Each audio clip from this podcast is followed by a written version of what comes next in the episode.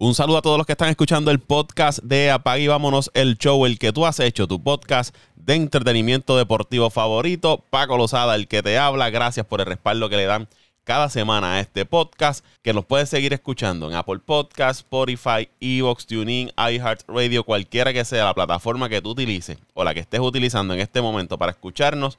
Ahí te suscribes, lo compartes, nos dejas tu comentario, tu reseña, para que nos ayudes a seguir creciendo y llegarle a más personas.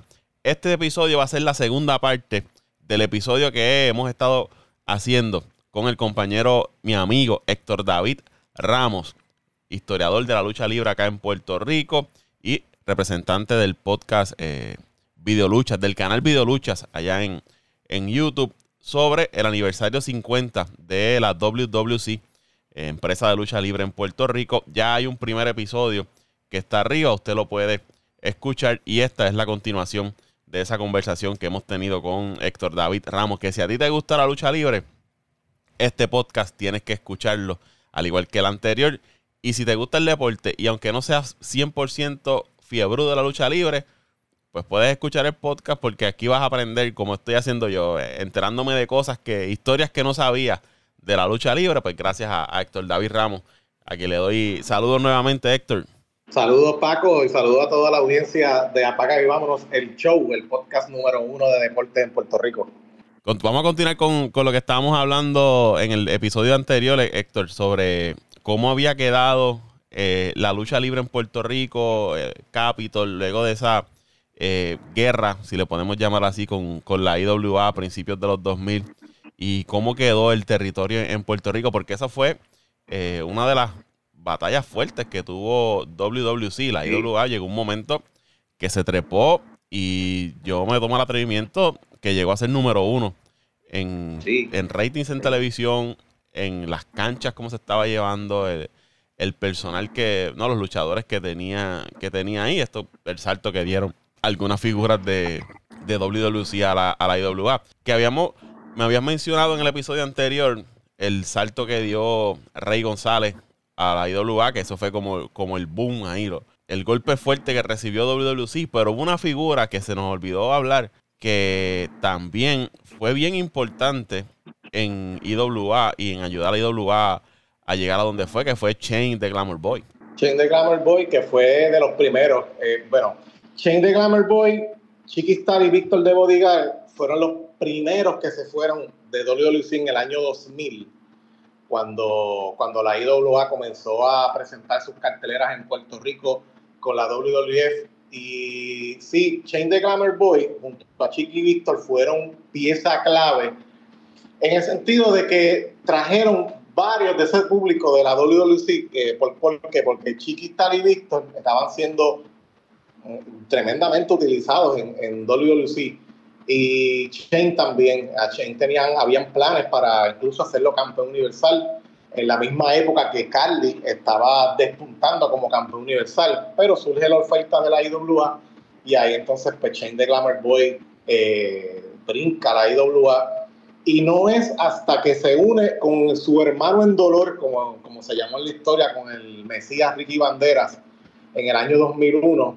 ¿Por qué surge esa unión? Surge esa unión porque Chiquistar y Víctor de Bodigar traicionaron a, Ricky Bandera, ya que Ricky Bandera estaba siendo muy rebelde y pues le habían prohibido en la comisión, Sabio Vega le había prohibido también que no, utilizara la silla, que es uno de los grandes, el gran dolor a muchos luchadores, en los sillazos que da Ricky Bandera, pues estaba él lo estaba utilizando y se, se le había prohibido y le estaban multando ya a la Star Corporation, de la que era parte Ricky Bandera. Entonces surge un evento que se llama Christmas in PR 2001, en el cual fue el comienzo de todo el boom de la IWA, en el sentido de que ahí, pues, Shane the Glamour Boy es traicionado por Sabio Vega y Ricky Banderas es traicionado por Chiquistar y Víctor de Bodyguard y ahí es que se forma una nueva Star Corporation,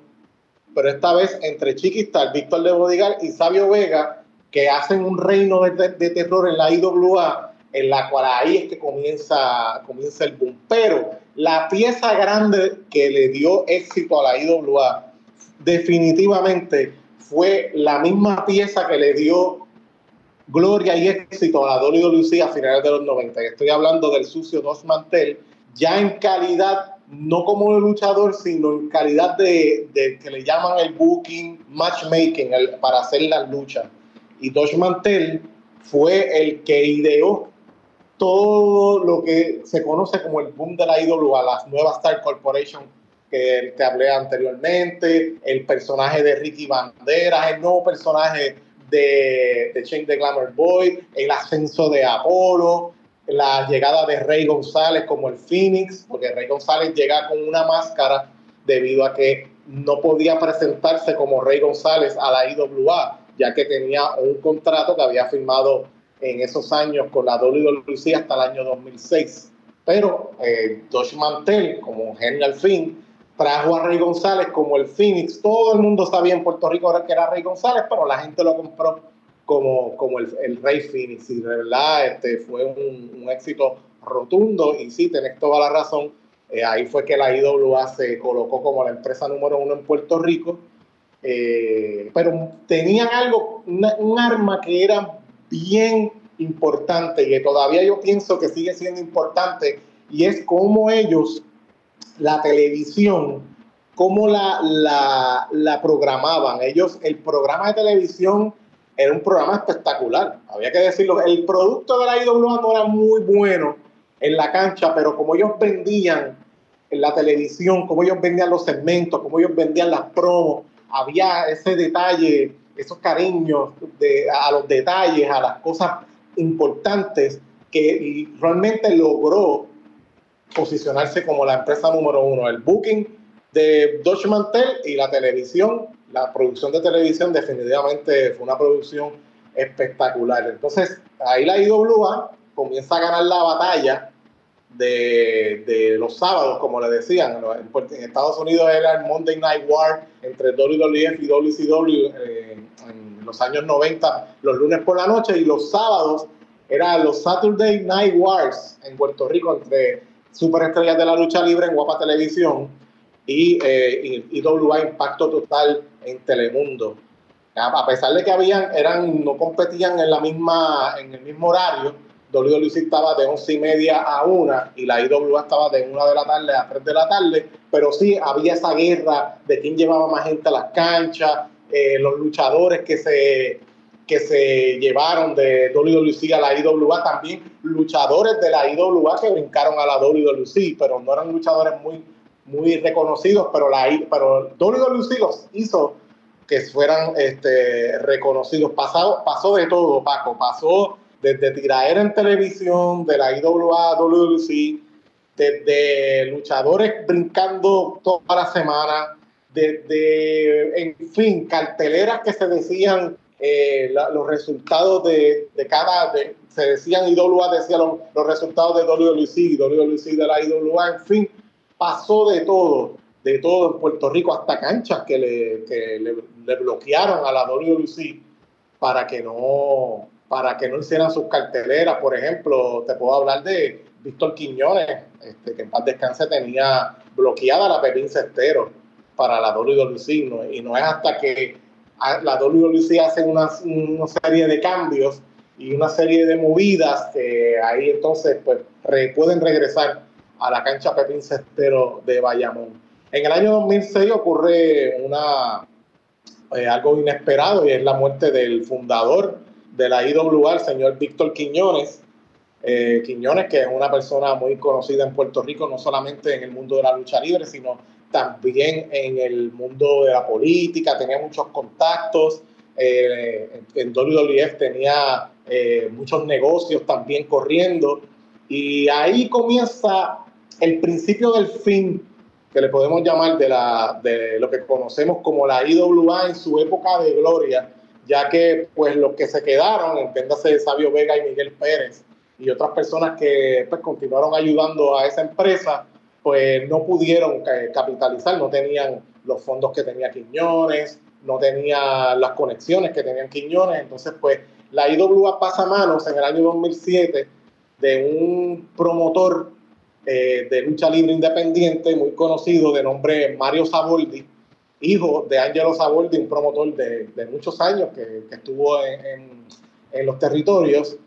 Y ahí entonces, pues Mario Saboldi le da como un giro internacional, un poco más este, internacional a la IWA de Puerto Rico, hasta le quiere cambiar el nombre a la IWA, conocida como la IWE en su época, International Wrestling Entertainment, también eh, hace que la IWA se una a la NWA de esa época que estaba eh, resurgiendo de nuevo con los territorios, la lucha libre independiente.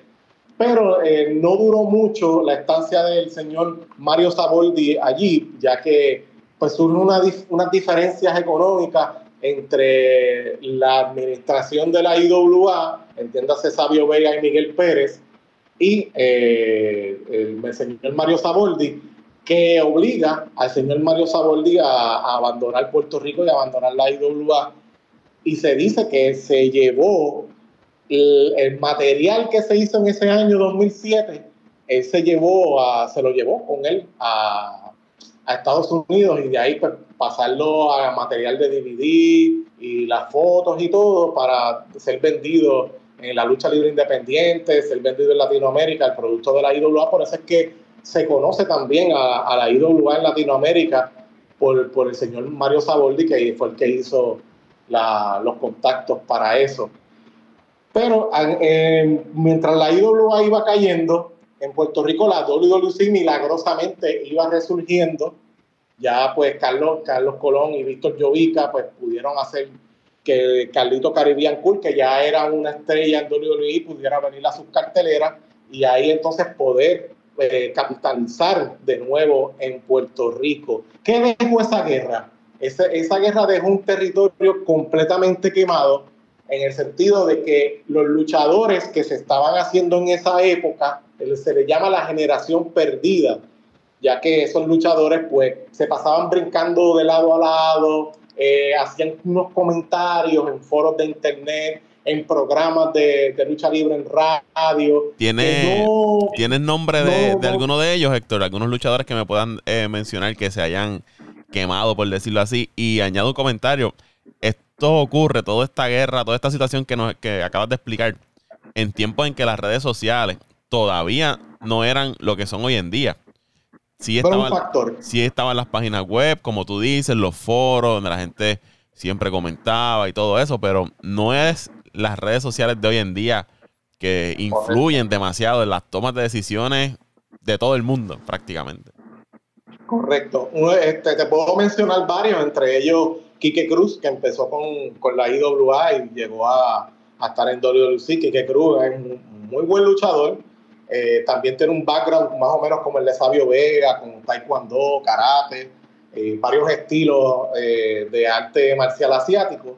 Este, Quique Cruz fue uno de ellos. Podemos hablar también de Alex Montalvo. Alex Montalvo, que es un luchador junior completo, que empezó en WWC y luego cayó a la IWA para, ya que le prometieron pues que iba a tener un push y que iba a hacer un varias, varias cosas y no, pues, no funcionó como se esperaba.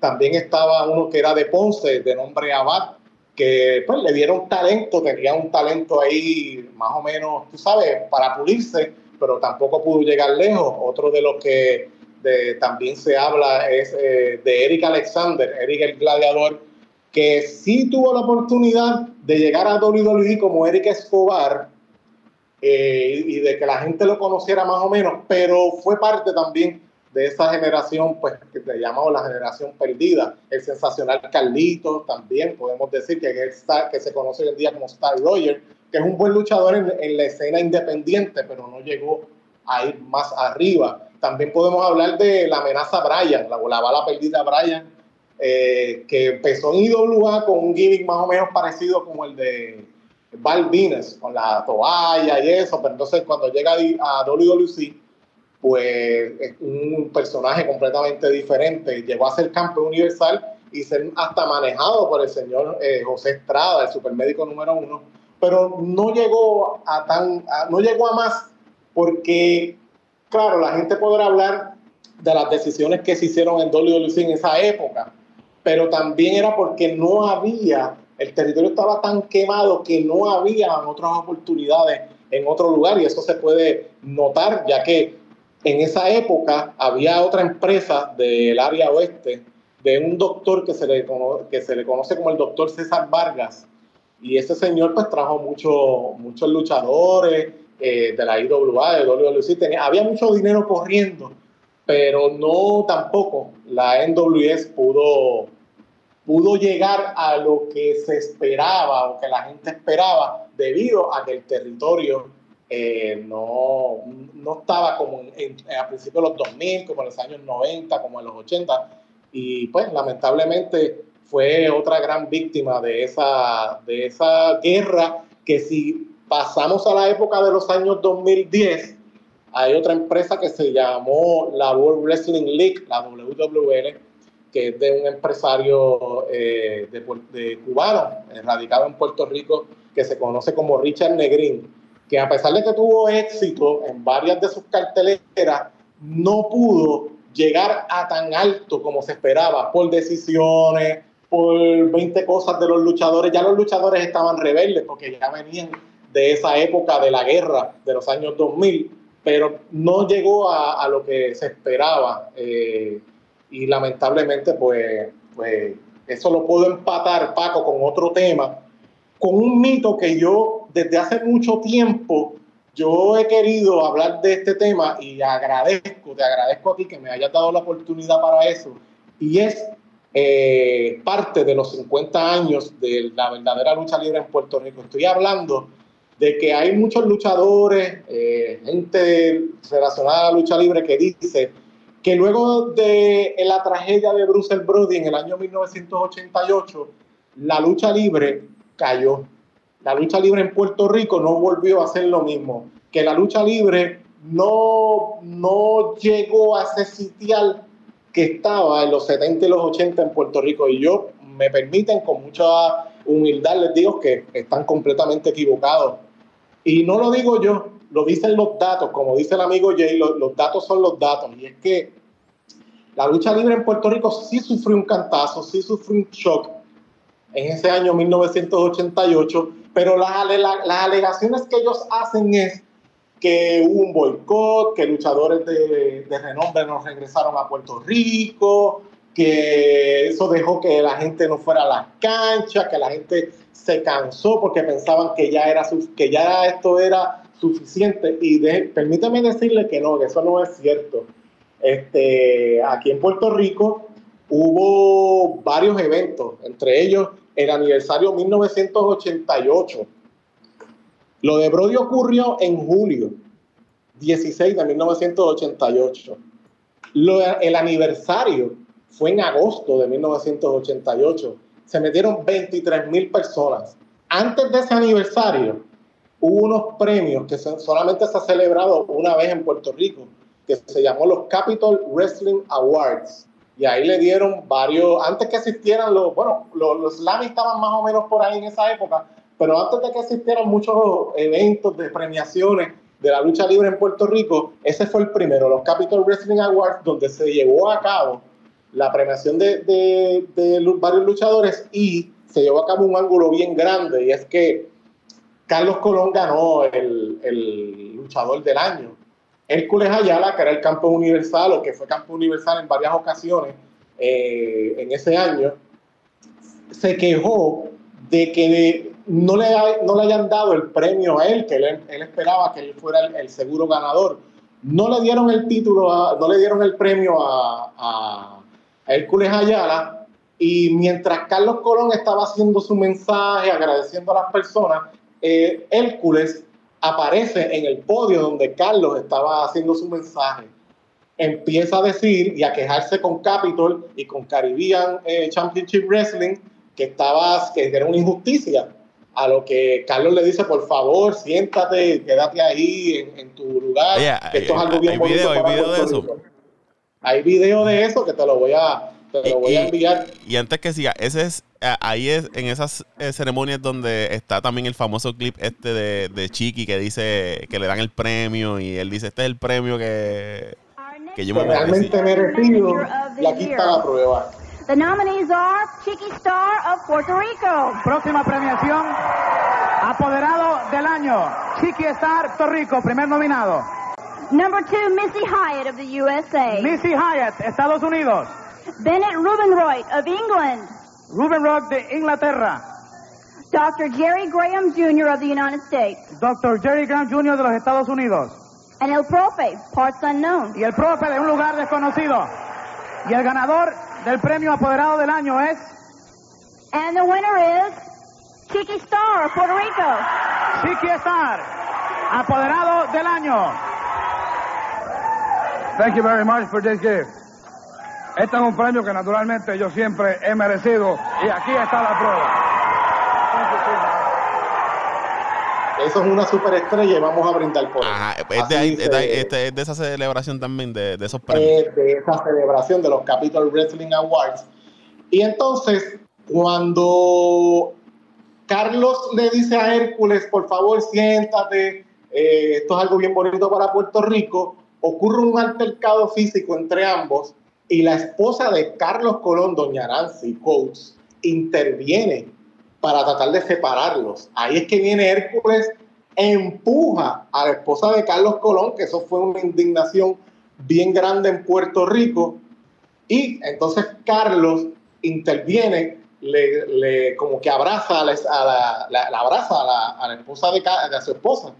Y ahí entonces Carlos Colón continúa agrediendo a, a, a- a Hércules Ayala, interviene- sigue eh, agrediendo a, a Carlos Colón. This is for the heavyweight wrestler of the year of the World Wrestling Council. El luchador peso completo del año del Consejo Mundial de Lucha.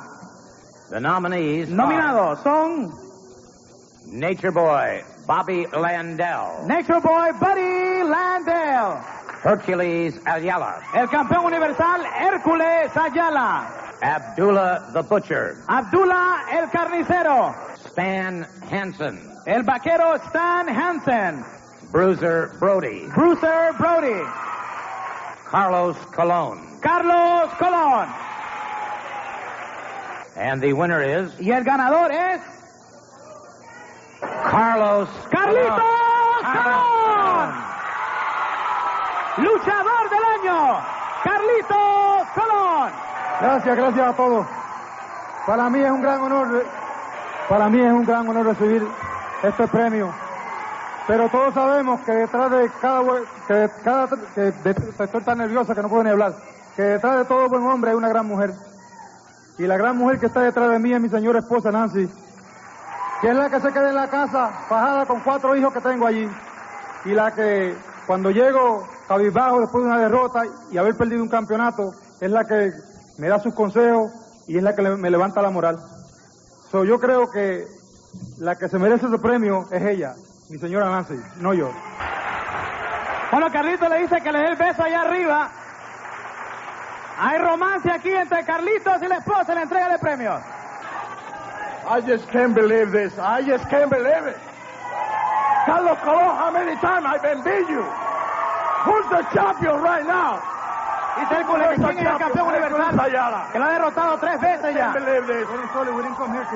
No, no, Mr. Elliott, I'm, I'm sorry, sir, but I'd appreciate if you'd leave the podium area. No, no, Hércules Ayala. Si nosotros tenemos, tú tienes- tenemos nuestra diferencia, pero eso lo arreglamos en los cuadriláteros, lo arreglamos en los programas de lucha, pero esto es una cosa bonita, esto es una cosa buena para Puerto Rico, no vayas a dañarlo con estas actuaciones. Por favor, siéntate y haz Entonces tú quieres decir que esto se puede arreglar en otra ocasión, porque Carlos Colón lo dice. Wait a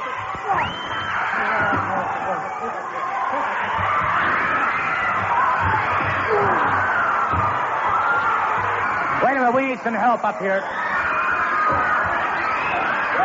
Come on, we've got to have some. Mr. Mr. Vice President.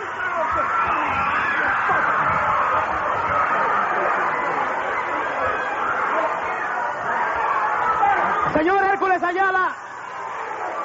Por favor, señor Hércules Ayala. No, no.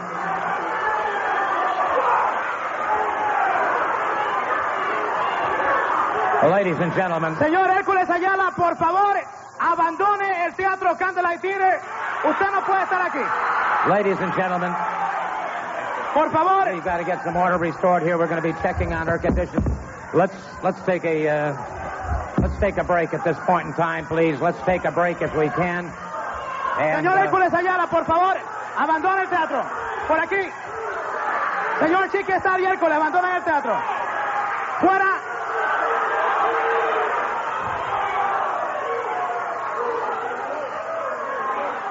please let us get some order restored. here. Necesitaba un ángulo shocking para demostrar que la lucha libre en Puerto Rico no estaba muerta.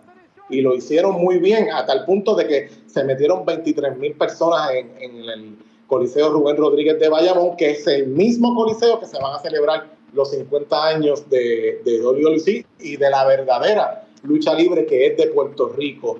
Aquí en Puerto Rico siguieron viniendo luchadores de los territorios. Claro, no vino Ric Flair, no vino Dusty Rhodes, no vinieron los Road Warriors, no vinieron esos nombres grandes ya que estaban bajo contrato, ya sea por, por la WWF o por la WCW. Por aquí vino Mano de Piedra Ronnie Garvin, aquí Lo vino recuerdo. Harley Race, aquí vino Harley Race, aquí vino Sadistic Strong, aquí continuaron, vinieron los hermanos John Bloods, aquí vino eh, Nature Boy Body Rogers para hacer una, una cartelera especial. Aquí vinieron un montón de, de luchadores. El Eh, Warrior era, ¿cuál era que se llamaba el que se pintaba la cara? El que el Warrior era el Giant Warrior. Que era el Giant. Warrior, que era más o menos una copia del Ultimate Warrior. Aquí vinieron Demolition, que era una pareja que estaba acabando en la WWF. Vinieron cuando se le acabó el contrato, vinieron a Puerto Rico. Aquí vinieron los gemelos Batten. Aquí vinieron cuanta gente pudo estar disponible para venir a Puerto Rico. O sea que tal boicot no existió. Oh, yo recuerdo, Héctor, perdóname que aquí vino Kim Mabel. Mabel era Kim Mabel. Aquí vino, correcto, aquí vino Kim Mabel, correcto. Así mismo Este, es. y creo que de los de la familia de estos de los samoanos también hubo uno que vino aquí a Puerto Rico o, o varios de ellos, no recuerdo ahora. varios de ellos, este, el Samoan SWAT Team, aquí vino Yokozuna, como el. Great Coquina, como el Great Coquina, este, King Tonga, etcétera, etcétera. O sea que eh, el boicot solamente existió 24 horas, 24 horas desde lo que ocurrió con la tragedia de Bruce Brody, con eh, eh, pues, la cartelera que iba después iba a ser en Mayagüez, que se tuvo que cancelar porque muchos de los luchadores no quisieron participar debido al luto que había. ¿Qué ocurrió esa noche? Es otra cosa que yo quisiera hablar. Sí, ¿Qué a, eso iba. Do- dos, te voy a tirar dos preguntas y, y tú sigues. Para los que quizás desconocen un poco qué fue lo, lo que pasó, ¿no? Un resumen breve, de, de- porque hay mil historias de la situación de Bruce Brody en Puerto Rico. De hecho, yo vi un documental donde el giro que le dan es totalmente eh, que la culpa sí fue de, de Puerto Rico, que, que fue un bill, ¿sabes? Como que fue un asesinato. Planificado. Sí, como, ¿sabes? Yo vi ese documental y yo dije, ¿what? Entonces, eh, esa es una pregunta. Y el otro más bien un planteamiento, que la lo de Bruce Brody nunca realmente afectó la que otros estos luchadores, por ponerle un nombre grande, ¿verdad? Vinieran, era más bien que estaban bajo contrato en, en otras empresas que le impedía venir a, a Puerto Correcto. Rico. Correcto, correcto. Es- ese, es, ese es el punto y eso es lo que realmente sucedió. Si no me creen, pueden buscar en, el- hagan una eh, sencilla búsqueda en Google y van a encontrar todas las superestrellas en las carteleras, los videos, todo, todos los que vinieron aquí a Puerto Rico después de lo de Brody. ¿Qué pasó esa noche? Que es importante, es parte de los 50 años y hay que discutirlo. ¿Qué sucedió la noche del 16, sábado 16 de julio de 1988 en el estadio Juan Ramón Lubriel de Bayamón? Hay 20 mil eh, 20 mil historias, 20 mil teorías. Eh, aparente alegadamente, según cuentan, no había pasado nada trascendental, aunque tenían varias diferencias, pero no había, nada, no había pasado nada trascendental la noche antes entre el Invader y Bruce Brody. Incluso cuentan luchadores que quien le daba pon a las carteleras era el mismo Invader, a Bruce Brody. O sea, ¿qué fue lo que sucedió? Lo que mi teoría, y me voy a lanzar porque he estudiado mucho este caso, es que ocurrió una pelea, una pelea lamentable en uno, en uno de los baños, una de las duchas de- del estadio Juan Ramón Lubriel de Bayamón, que se pasó de tono y llegó hasta que una de las dos personas resultara gravemente herida.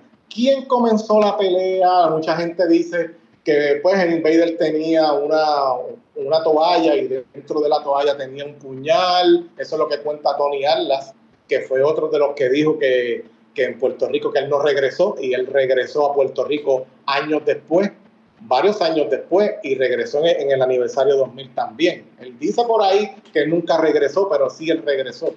Y, y, tampoco se puede hablar como un testigo clave porque nadie vio lo que sucedió allí eh, en esa noche. Lo que sí aparenta ser es que hubo una pelea bien fuerte y uno de los dos resultó con heridas muy graves que lamentablemente lo llevaron al fallecimiento.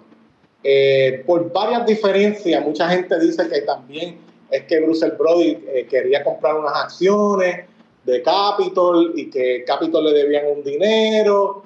Eso, todo eso ha quedado en, en, en, en, disputa. Realmente nadie sabe qué es lo que sucedió. Lo que sí puedo decir que fue un evento muy lamentable dentro de la lucha libre en Puerto Rico, algo que nunca debió haber pasado. El mismo Carlos Colón lo admite, lo dice así de esa manera. Este, no creo que haya sido algo premeditado. No creo que haya sido algo que la empresa entiéndase la gerencia, haya tenido culpa sobre eso. Fue algo que se salió de las manos de una pelea entre el Invader número uno y Bruce Brody. ¿Por qué? Nadie sabe. El Invader número uno fue arrestado la noche después.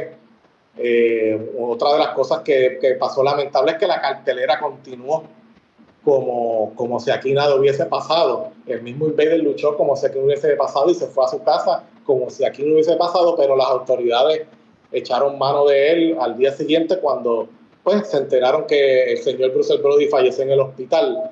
Eh, hubo un pequeño, unas vistas eh, para, para ver ese caso pero no hubo nadie que fuera a testificar. Aparente alegadamente lo que alega eh, Bruce, lo que alega Tony Atlas y lo que alega Deutsche Mantel es que ellos, pues al no vivir en Puerto Rico, pues le llegó varios meses después que ya las vistas habían terminado y realmente pues no llegó a nada.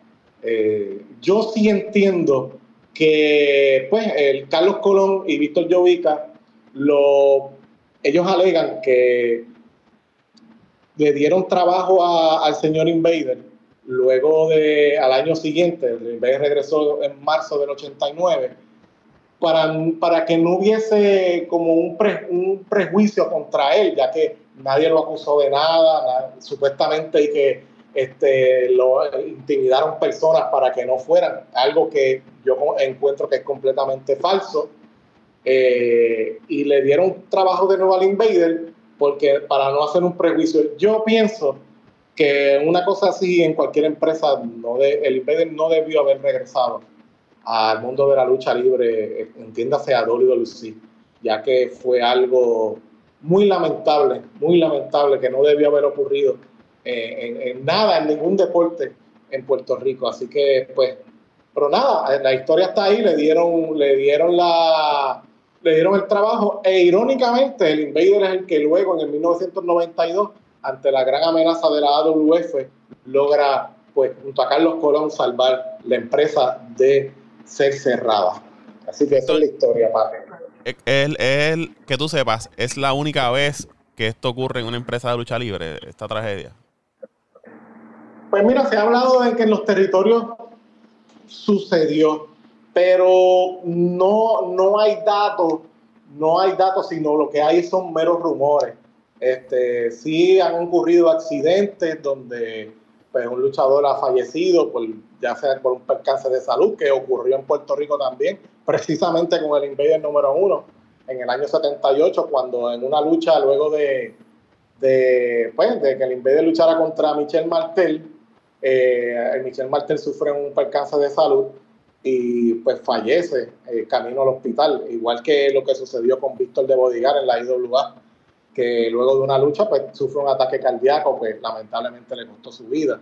Pero así de que haya un asesinato premeditado, no ocurrió en los territorios, en Capitol no ocurrió tampoco, no fue un asesinato premeditado como la gente habla, sino más bien fue algo que se salió completamente de las manos de, del Invader, de Bruce Brody y de la gerencia de, de la WWE, incluso de los compañeros de la Capitol, que en ese momento estaban ahí este, siendo parte de las filas de la empresa. Así que no fue un asesinato premeditado, no se ha probado que ha sido un asesinato premeditado.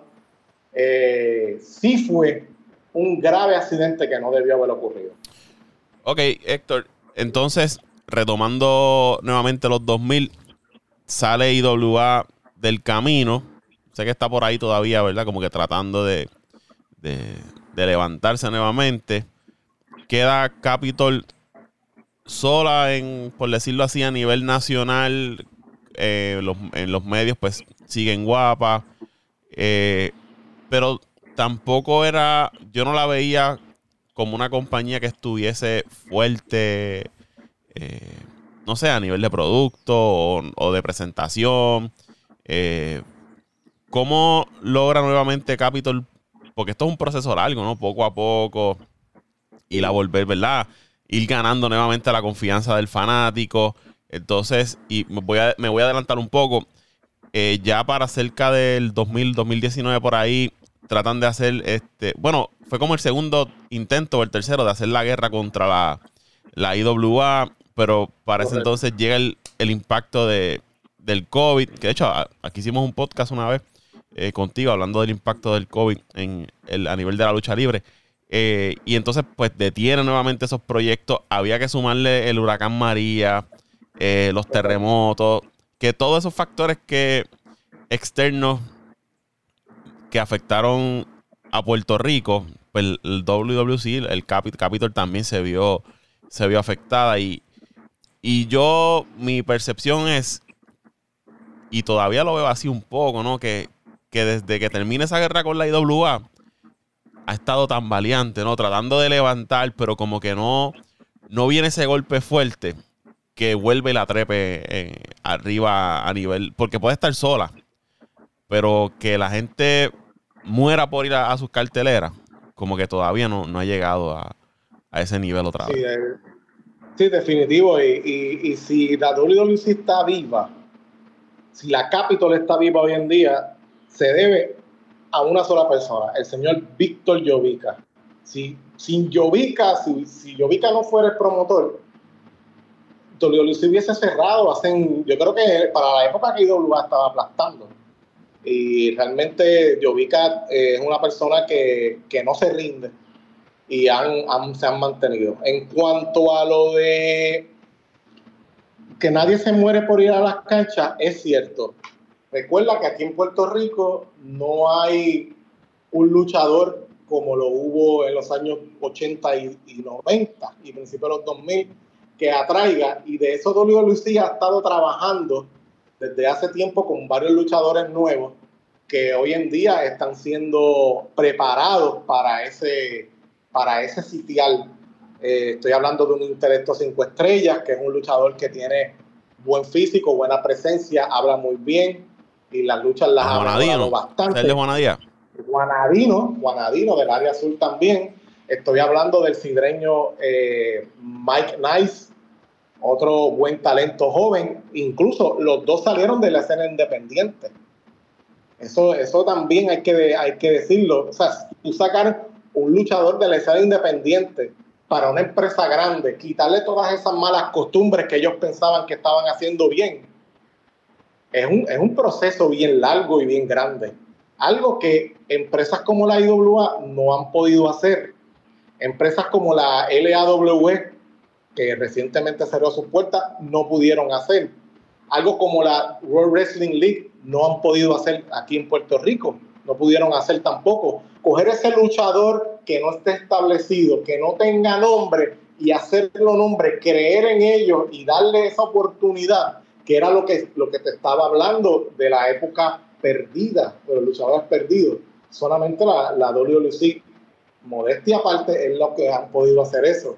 Por eso es que nadie se muere como tú muy bien dices, que no pueden ir a las canchas, porque no hay esa figura, no hay, antes tú veías muchas muchas personas que eran atracciones, el mismo Bruce Brody era una atracción, Abdullah de Butcher, tú no ves esas atracciones ahora. y, hay otro luchador. Y Héctor, perdóname, y quizás algo que estábamos hablando, que tú mencionaste ahorita, de esa guerra, al no haber oportunidad de desarrollo, esto es como eh, las pequeñas ligas en, en el béisbol, en el baloncesto, si tú no tienes esos territorios pequeños, por decirlo así, o por ponerle un nombre, que te desarrollen ese talento, que tú vas a tener en las empresas grandes si tú no estás desarrollando talento? Entonces, al IW a desaparecer, ¿verdad? O, tener los, los problemas que tuvo, esos luchadores brincando, brincando, no estaban desarrollando, porque no es lo mismo tú estar en un trabajo dos meses el que entras ese mes, empiezas a acoplarte, a cogerle ritmo, tienes que salir, tienes que brincar a otra empresa, vuelves otra vez a empezar desde cero, esa empresa viene con una filosofía distinta a la que ya tú estabas trabajando anteriormente. Y todo eso te impide que te desarrolles. Hay gente que se frustra, se quita. Y crees que eso también es por eso hoy en día no tenemos esa figura que quizás o esas figuras que quizás tuvimos en el pasado. Y te hablo de mi experiencia. En los 90, en los 2000, pues los, los Carlitos, eh, Abdullah, los Chiqui, Sabio, Invader. Acá en IWA pues estaba Polo, estuvo Ricky, estuvo Chain, estuvo Rey González en ambas, Víctor, eh, Rodríguez, que eran figuras que eh, los Miguel Pérez, los Castillos, pues, me, acuerdo de todos ellos ahora, me sigue. Hoy en día tú me preguntas a mí, yo digo, pues, todavía me acuerdo de Rey González este, que todavía anda por ahí. Y el más que me acuerdo ahora sí de los últimos que vi fue Gilbert.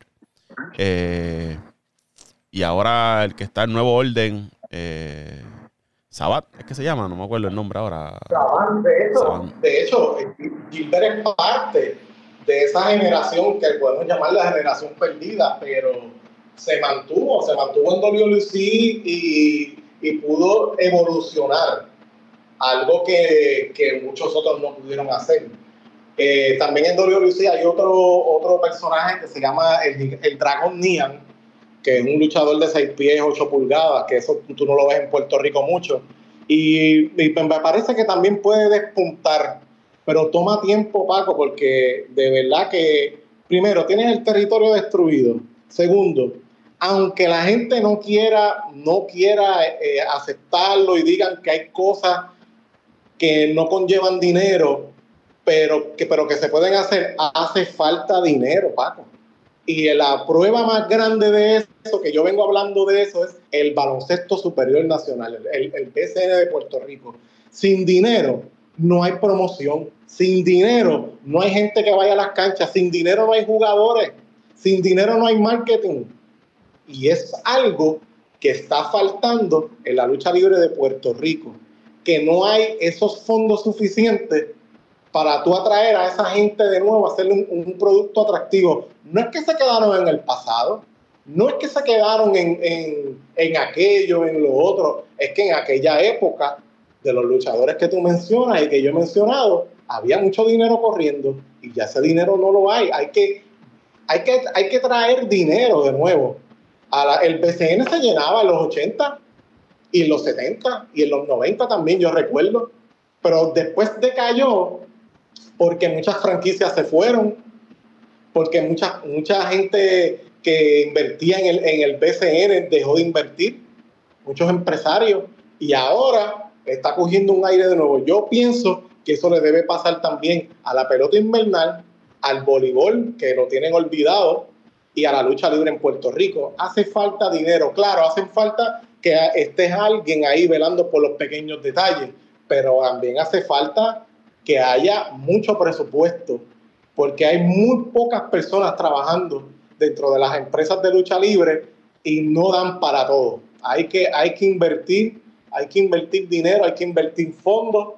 No tiene que ser una millonada ni un presupuesto millonario como WWE o como las otras empresas que han existido en, en la lucha libre de Estados Unidos, pero debe haber dinero corriendo porque apenas lo que da es para, para cubrir el gasto de la cancha, para pagarle a los luchadores, para pagar el fee de aquello o lo otro. Por eso es que muchas, muchas cosas no se han dado en, Puerto, en Puerto Rico. Estamos hablando del evento, como tú dijiste, de la WWC versus la IWA. Perfecto, Jovica tiene el capital para hacerlo, pero ¿y el otro lado? ¿Tiene la, la, la capacidad para hacerlo? Quizás no lo tienen. Ellos pueden decir, ah, pero Jovica va a salir ganando porque Jovica tiene la televisión, tiene la atención. Sí, pero con televisión y atención tú no pagas el, el, el Coliseo de Puerto Rico, tú no le pagas a los luchadores. Ah, tiene que haber un presupuesto para eso, para que todo el mundo por fin salga ganando. Este, tampoco es un presupuesto que te quieras hacer eh, ver WWE en Puerto Rico, porque ya vimos la, la, la, fatídica situación de la Latin American Wrestling Association eh, Entertainment, que cerró las puertas en los pasados meses que por querer traer un producto diferente, muy parecido al de WWE, no pudieron con el empuje. Eso eso o sea, cuesta, cuesta dinero y, y, los que nos están escuchando, crea mantenerlo. que producir televisión, ya sea eh, a nivel, lo que le llamamos por aire o por streaming, usted ver un buen producto, buena calidad, como el, lo que a usted le gusta y elevando la vara como hace WWE, en el caso del béisbol, pues lo que hace Grandes Ligas, lo que hace la NBA. Si usted quiere ver un producto similar a ese o parecido a ese, créame que eso no vale 500 dólares. Eso vale muchos miles de dólares. Cuando la IWA estaba pegada, te voy a dar el ejemplo más claro y más, y más reciente. Cuando la IWA estaba pegada, ellos trajeron a WWF a Puerto Rico. Así es que ellos empezaron. Pero ¿quién hizo eso? El señor Víctor Quiñones, que no solamente tenía las conexiones, tenía el dinero. ¿Sabes cuánto Vitín perdió en su primer año en la IWA? ¿Cuánto? En Puerto Rico, 1.5 millones de dólares. En, estamos hablando a principios de los 2000. A principios de los 2000. 1.5 millones de dólares que perdió y luego lo recuperó en grande. Pero para que tú veas la clase de inversión que hay que hacer en Puerto Rico, porque a la gente le encanta ver las canchas llenas y le encanta ver a, la IWA y a la WWC llenos, pero eso cuesta dinero, mucho dinero. Y Jovica, como te dije ahorita, si no fuera por él, otro se hubiese quitado desde hace tiempo y aquí, no, aquí lo, estuviésemos llenos de lucha libre independiente. Pues que hay que, hay oh, que, hay que tirarle la bolita a Bad Bunny a ver si, si se anima y invierte un poquito en, en la lucha libre, ya que a él le gusta la, la, lucha libre. Eh, claro. Y que es la, la de acá, la, la, la, que uno tiene cerca, la más accesible para uno ir a, a ver y, y visitar la, la cancha. Claro que sí, claro que sí. Entonces, estos luchadores eh, que están poquito a poquito haciendo el grooming que le llaman, pues yo espero que sean en los próximos años estelares y todo el, y todo el que venga y que la gente por fin los pueda reconocer. Me gusta Intelecto 5 Estrellas, el Juanadino, porque está haciendo algo que hace tiempo no se ve en la lucha libre en Puerto Rico y es dedicarse a los niños. Y los niños son los que en un momento, cuando tú fuiste niño y yo fui niño, son los que eh, obligan a sus padres a ir a las carteleras, a, a, gastar en sus productos, ¿sabes? lo ven como un héroe. Y eso es algo que, que, hace falta mucho en la lucha libre, porque la gente dice, no, porque es que ya esa época pasó, eso era de Hulk Hogan, que se tomaran las, vitaminas, etcétera, etcétera. Eso nunca pasa de moda. Disney no pasa de moda. Disney jamás pasa de moda. En, en WWE, este, John Cena fue el ídolo de los niños hasta los otros días. De hecho, eso, eso, ayudó, eso ayudó mucho a WWE a mantenerse, porque cuando John Cena, yo recuerdo después del el Attitude Era y todo eso, que ellos comenzaron como que a perder a su, esas figuras grandes, ¿verdad? Unos se retiraban, otros iban a otra empresa, otros iban a hacer otras cosas, lesiones. Eh, quien yo, aunque yo no sea súper fan ni fanático de él, pero quien mantuvo a flote, se puede decir, la WWE fue John Cena, por eso que tú dices. Es verdad. El flow del querido por todos, el que los niños eh, seguían, que querían ser como John Cena. Eh, fue ese, esa base, eh, cultivaron claro. esa base de, de, de niños en ese momento, que hoy en día se transformaron en adultos o jóvenes adultos que son los que van ahora y, y siguen la, la WWE.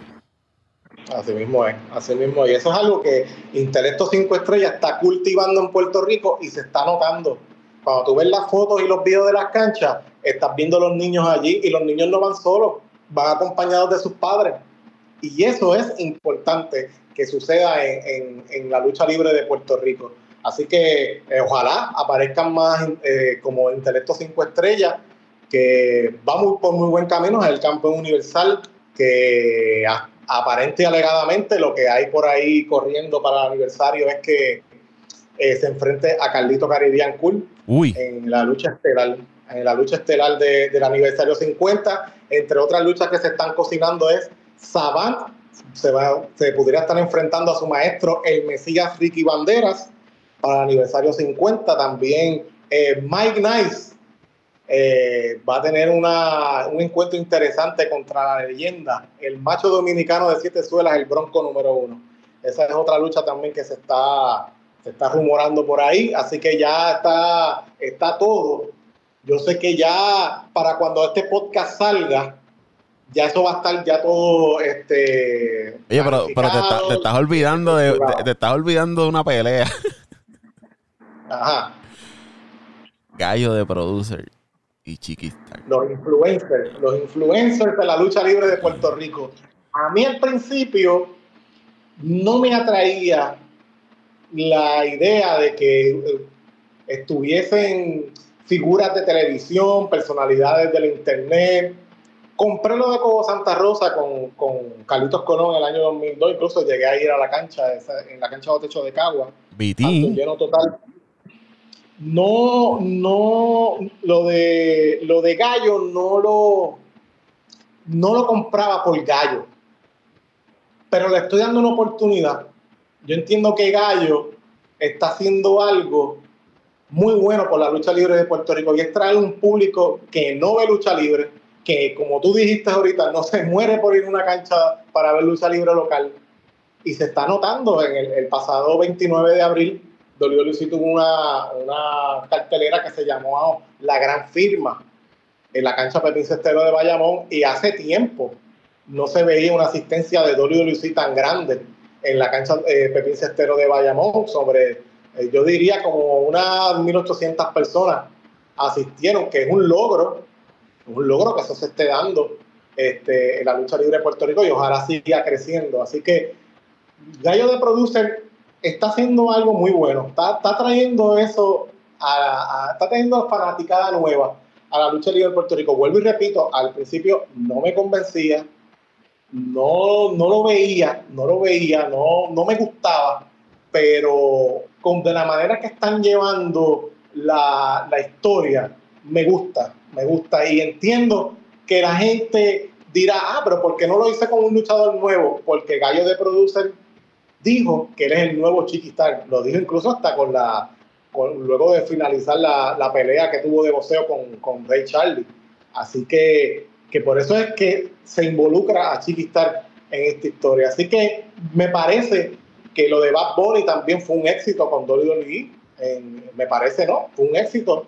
Eh, involucró a, a personalidades de la lucha libre local. Yo me dicen ya de buena tinta que eh, Gallo de Producer está entrenando y, le, y está, le están abusando de él, están abusando de él para que él sepa que, que la lucha libre no es un Fíjate, juego, no es Pero eso, aquí. Héctor, eh, te dice también que uno podrá estar en acuerdo, en desacuerdo, ¿verdad? Del, del estilo que tiene Gallo de Producer. Pero eso te dice también que hay un compromiso de él de hacer un, un buen trabajo cuando se suba a ese ring en, en- en aniversario contra, contra Chiquistar, que lo mismo hizo Bad Bunny también, que se ganó el respeto de los seguidores de la lucha libre, los mismos luchadores, porque no es como lo que hablábamos, no es ir a pasar el macho, a vacilar allí, me trepé en el ring y cogí el spotlight y ya. Se, se ve, ¿no? Y aparentemente eso también lo está haciendo el callo de producer, que es que quiere lucir bien allá arriba. Eh, imagino que buscando seguir abri- abriéndose puertas. Eh, y a- al final es todo un negocio aquí buscando seguir, ¿verdad? Que se siga dando a conocer, seguir haciendo su dinerito, como hizo con las peleas de boxeo, etcétera, etcétera. Y eso que tú dices de otro público, ahora mismo en las redes, en los podcasts de los videopodcasts, eh, eh, tienes a Chiquistar eh, dando entrevistas, que eso es bueno para, para Chiqui, se mantiene vigente. Entonces tienes a Gallo en el otro lado también eh, dando entrevistas en ese público eh, que no es canales de televisión, es ese público que está consumiendo internet todo el, todo el tiempo, pues te sigue llevando un público y mínimo, yo te puedo, qué sé yo, tirarme aquí 5 mil, 10 mil eh, personas posiblemente vayan allí por ver a, a- a Gallo de Producer. Mira las, Claro que pela- sí, las pelas de boxeo que, que hizo con Ray Charlie, no recuerdo cuál fue la otra que él tuvo también, eh, Con Samito. con Sami- Samito, Samito Santana Santana. lleno Sí. y eran eventos que creo que hasta pay per view este para tú pues, tenías que pagar el streaming para verlo y esa gente 100% por, por internet, ¿verdad? Eh, Promocionado 100% por, por las redes. sí algo así este llevado de la mano de, de la gente de Chente y y Gallimbo Studio y todo eso y y, pues, fueron un éxito ¿me entiendes? ¿sabes? Es la, la, la nueva realidad en la que estamos viviendo y usted puede estar de desacuerdo o no, o sí, pero pues eso es y, y, y, y la Capitol está buscando la forma también de atraer un nuevo público y, y, seguir creciendo. Eso habla muy bien. Claro, porque te demuestra que está de abierto, la gerencia de de que están abiertos a pensar fuera de la caja y buscar otras opciones. Mira WWE, digo, WWE siempre ha tenido, ¿verdad? Estas figuras, eh, aunque de fuera de, de la lucha, pero la más reciente antes de Bad Bunny, Jake Paul. Jake Paul era o Paul Ra o de estos que son los hermanos. Logan Paul, Logan los Logan- confundo. Así que está Jake Paul y, y Logan Paul, que estuvo hasta en WrestleMania y también se tiró un peleón eh, en WWE. Sí. Sí. Entonces, eh, también eh, Gallo de Producer dijo algo en una entrevista reciente que me gustó.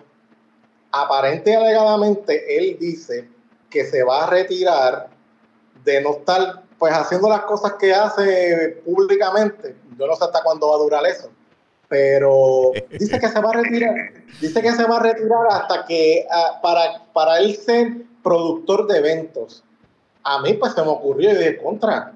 Y si a Gallo le da con poner dinero en WWC y producir los próximos eventos de WWC, producir el, el aniversario 51, eso pudiera pasar. O de momento se convierte en el nuevo profe número uno. ¿Te acuerdas del rol que tenía el profe manejando luchadores y hablando en las También. cámaras? y Porque él tiene ese, ese, ese flow.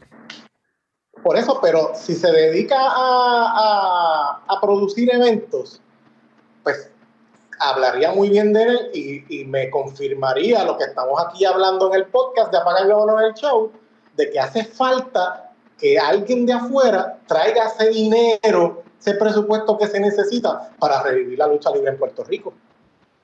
O sea, eso es algo que para mí me, me pareció muy importante cuando él dijo eso en la entrevista. Así que yo espero que se dé. Y otra cosa también que quiero hablar. Gallo de Producer ha hecho, claro, dentro de sus vulgaridades a veces y, su- y sus loqueras que habla, ha hecho hasta mejores promos que, que luchadores que llevan por ahí 10 años. ¿Sabes? Eso, es bien preocupante y yo espero que pues eh, muchos de los luchadores tomen nota y quieran ser mejor de lo que son actualmente, porque no estoy diciendo que el luchador de Puerto Rico es malo. El luchador de Puerto Rico es bueno, tiene talento, tiene la cría, tiene la condición. Muchos de ellos le hacen falta un poco más de condición, lo tienen. Es bien fácil yo decirlo aquí cuando yo no me trepo una cancha todos los sábados, lo entiendo. Por eso es el respeto que, que le tenemos aquí en, en este podcast a la lucha libre, a los luchadores. Pero que tengan ese deseo, como existía en los 80, los 90, de decir, yo quiero ser la mejor lucha de la noche. Yo quiero ser la mejor promo de la noche. Yo quiero ser el mejor manejador de la noche. Yo quiero que la gente salga de esa cartelera y quieran seguir regresando a vernos y que le digan a los demás, a sus amigos, a, que, comenten que yo quiero regresar a una cancha a, a ver la lucha libre de Puerto Rico, porque esa es la clave. Eso es lo que hace falta. Y el gallo de producer lo está logrando. Y yo encuentro que vuelvo y repito, habla muy bien de él y habla muy bien de la gerencia de WWC, que muchas veces dicen que se quedó en el pasado, pero podemos ver que el señor Víctor Llovica, Carlos Colón y Rey González, el director de operaciones de la, de la WWC, no se quedaron en el pasado y, por, y van por buen camino. Así que muy bien por ellos. Héctor, ¿qué, qué nos queda de aquí a aniversario? ¿Qué, qué podemos esperar de ese evento? Hay unas figuras que van a estar siendo reconocidas. No todos los días usted cumple 50 años y más en, una industria como esta, ¿no? Como empresa, haberse mantenido durante todo este tiempo. Ya Héctor nos hizo eh, la historia de los altos y bajos de, de WWC. ¿Qué, qué podemos esperar ahora en, en- en aniversario? Que yo, como seguidor de la lucha libre o fanático de la lucha libre, que tú me digas, mira, tienes que ir porque va a pasar esto o para que veas esto. ¿Qué podemos esperar en ese aniversario? Primero que, y lo declaro aquí, en Apague y Vámonos el Show, y puedes sacar el clip la, el- el- el- la noche o la noche antes del aniversario o durante el aniversario o el día después. Puedes sacarlo. Paco, va a ser un lleno total. Apúntalo. Un lleno total en el Rubén Rodríguez de Bayamón. Y lo que se espera en ese aniversario es un aniversario que va a ser completamente criollo. No, no me parece que según el rumbo que va ahora mismo la lucha libre, no va a ser un aniversario que van a necesitar de nombres grandes de Estados Unidos o de Japón o de México. Va a ser un aniversario 50, celebrando lo- los 50 años de la verdadera lucha libre de Puerto Rico, de la lucha libre de aquí. Va a ser completamente con talento local y con talento eh, de leyenda. Va a ser un viaje nostálgico. Y apúntalo, Paco, que van a pasar muchas cosas muy grandes. Y el, el quien va a salir beneficiado es el talento nuevo que está creyendo la eh, que está que, que tiene esa fe puesta la, la gerencia de la WWC así que usted se va a dar cuenta el 25 de junio ese domingo después que pasó todo y se va a acordar este clip primero que va que es un lleno total segundo todas las todas las cosas que van a pasar ahí esa noche que van a ser grandes, que van, van a ser los pilares para el aniversario 51, para el cierre de temporada, para el próximo año. Y, y va a ver cómo una empresa, la empresa más grande que ha existido eh, de lucha libre en Puerto Rico, creen su talento local y creen su talento joven, creen la, en la verdadera nueva generación que va a ser aceptada esa noche en el eh, Rubén Rodríguez de Bayamón. Así que yo exhorto a todas las personas que vayan, compren su boleto, no se quede afuera porque esto va a ser un lleno total. Y Gallo de Producer, esa fórmula de Gallo de Producer lo garantiza, lo garantiza Intelecto 5 Estrellas, lo garantiza Chiquistar, lo garantiza Mike Nice, el Bronco número uno, lo garantiza el Mesías Ricky Bandera y lo garantiza a País Vámonos el Show. Así que no se lo pierdan. Eso va a ser junio 24 en el Coliseo Rubén Rodríguez de, de Bayamón. Entiendo que ya los, los boletos están, están a la venta. Eh, ¿Van a haber alguna sorpresa? Algo de nostalgia por ahí. Mencionaste ahorita a Ricky Bandera. ¿Crees que llegue otra figura que traiga recuerdo de esa década, finales 90, principios 2000? Yo espero que sí, yo espero que, que sí. Ellos no han querido soltar muchos detalles, pero sí han dicho que muchos de los hijos perdidos van a regresar esa noche, aunque sea por una noche, van a regresar a, a, su casa WWC en ese aniversario 50 porque fueron parte de- del aniversario, de- del aniversario de los 50 años. Yo quisiera ver a un TNT allí, yo quisiera ver al profe. Mucha gente quisiera ver a muchas leyendas, ojalá se den cita, pero para saber eso, usted tiene que ir, comprar su boleto y tiene que ir a Rubén Rodríguez de Bayamón. No vaya con ninguna expectativa de ver, eh, no, porque es que aquí no está pasando esto. Vaya con la expectativa de disfrutarse el show. Eso es lo más importante. Disfrútese el show con su familia, con su pareja, con la persona, o si usted va solo, como quiera que sea, disfrútese el show, porque lo están haciendo para usted. Este es un aniversario que no es de la gerencia, que no es para complacer a dos o tres. Esto es un aniversario para nosotros, la gran fanática de Puerto Rico, que se le dedica también el aniversario 50. Ya para terminar, Héctor, historia que deban seguir lo- los fanáticos de camino a aniversario. Bueno, ya, ya soltaron varias. Este, ya hay corriendo varias, entre ellas la de Mike Nice con el Bronco. El Bronco Mm. alega que, que Mike Nice lo que hizo fue una parodia porque apareció en una cartelera, la cartelera de Pepín, vestido como el bronco, con el sombrero, haciendo el payecito.